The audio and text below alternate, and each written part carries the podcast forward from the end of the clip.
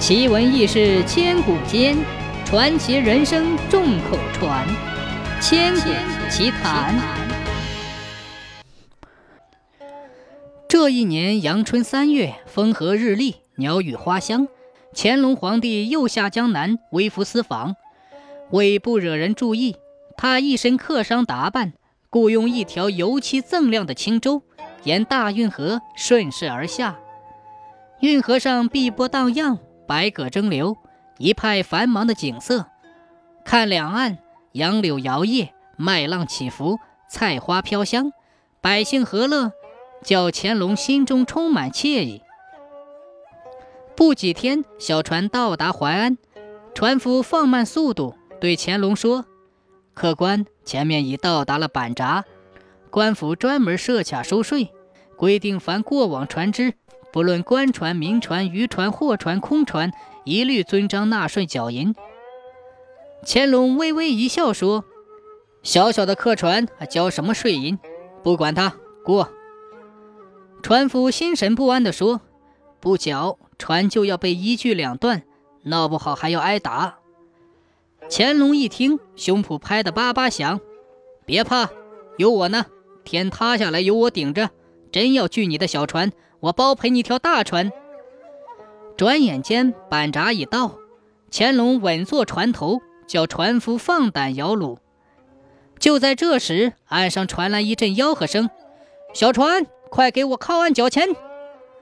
乾隆低声吩咐船夫：“他喊他的，你摇你的，别买他的账。”话音刚落，哗的一声，一条铁链子钩甩过来，正好勾住船舷。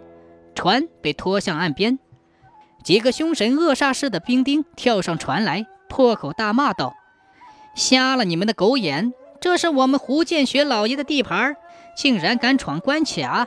快把税银呈上来！”乾隆爷怒发冲冠地说：“大胆！这是谁家的规矩？小小的客船还缴什么税？”兵丁恶狠狠地说：“不缴，小船一锯两断！”乾隆不屑一顾地冷笑道：“哈哈，你们如此蛮横无理地索要钱财，是奉了谁的旨意？奉了当今万岁爷的旨意，专门为娘娘征收胭脂花粉费用。”乾隆一听，怒不可遏，心想：这些贪官污吏竟然借用我的名义巧取豪夺，祸害百姓，实属可恶。便说：“哦，我们是空船，身上没有带银两。”兵丁哪管你带不带钱，扑上来一把拽住乾隆的衣领，怒吼道：“你有几个狗头，胆敢违抗圣旨？”边骂边连推带搡的把乾隆推上岸。船夫一看就知道在劫难逃，好汉不吃眼前亏，吓得忙从船后梢跳水逃走。这时乾隆满肚子怒气，无奈不可轻易暴露身份。只好任凭兵丁将他绑在旗杆上，忍受皮鞭的抽打。不多一会儿，乾隆就被打得皮开肉绽，动弹不得，昏迷过去。过了很长时间，才慢慢苏醒过来。此时四周漆黑一片，寂静无声。他浑身疼痛，如万箭穿心。想到堂堂大清国之主，竟受辱于这群贪官手下，岂不让天下耻笑？想到此，不由得长叹一声：“失察呀！今朕命绝矣，谁来救驾？”再说那个船夫，等众兵丁走散后，方才爬上岸，悄悄地走进乾隆身边，边摇头边低声喊道：“客官，见你言谈举止不像平庸之辈，何必不识时务，受苦不轻吧？”随即要解开绳索，救他逃脱。乾隆睁眼一看，认出是船夫，便说道：“周围官兵把守的很严吧？我伤势如此重，即使你将我救下，我寸步难行，不可能逃脱的。”船夫流着泪说：“看你像个正直的好人，不救你，我于心不忍。你舍不得几个银子，才遭受皮肉之苦，我的船也要被锯成两截了，以后一家老小该如何生计呀？”乾隆安慰道：“罢了，淮安知府是我的至亲，你快去击鼓报信，他定会来救我的。船夫听说客官和知府沾亲，还愁船没着落，满口答应下来。临行前，乾隆叫他从内衣口袋里掏出一样东西，嘱咐他此物珍重，送给知府一看就会明白。船夫赶了三十里路，天色大亮之后才赶到淮安知府衙门。一阵急促的击鼓声过后，几个衙役带他去见知府。他一进大堂，扑通跪地说：“大老爷，您有一个亲戚让我来送给您一样东西。”知府接过，打开一看。只见一物四四方方，金光灿灿，这不是当今皇上的金镶玉玺吗？知府大人顿时脸色煞白，魂飞天外，忙喝退左右，双手高举玉玺，跪倒连呼万岁。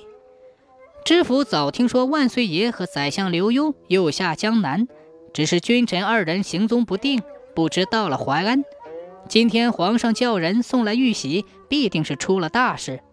他问清楚缘由之后，不敢怠慢，连忙点兵遣将，策马飞驰，前往救驾。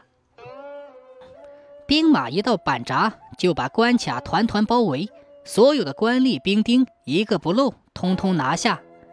知府见皇帝还绑在旗杆上，连忙跪下道：“万岁恕罪，下官救驾来迟。”乾隆狠狠地瞪他一眼，从鼻孔里哼了一声。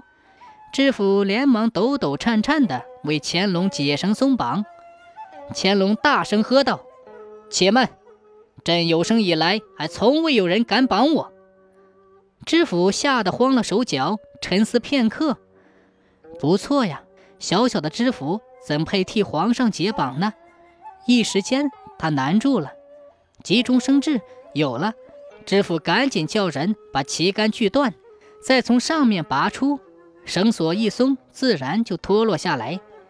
他立即跪倒在皇帝面前，像鸡啄米似的叩头：“下官死罪，下官死罪。”乾隆皇帝立即传令，将关卡上下贪官污吏、恶毒兵丁通通斩首。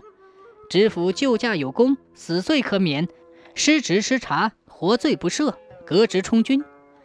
板闸水役总管胡建学民愤巨大。押京交刑部审查，取缔运河水域所有关卡，赔偿船夫大船一条，赏赐黄金十两。众百姓叩头谢恩，山呼万岁圣明。很快，查胡建学劣迹斑斑，利用职权巧立名目，搜刮民财百万两，另有行贿受贿罪恶落千，立斩于菜市口。百姓闻之，拍手称快，奔走相告。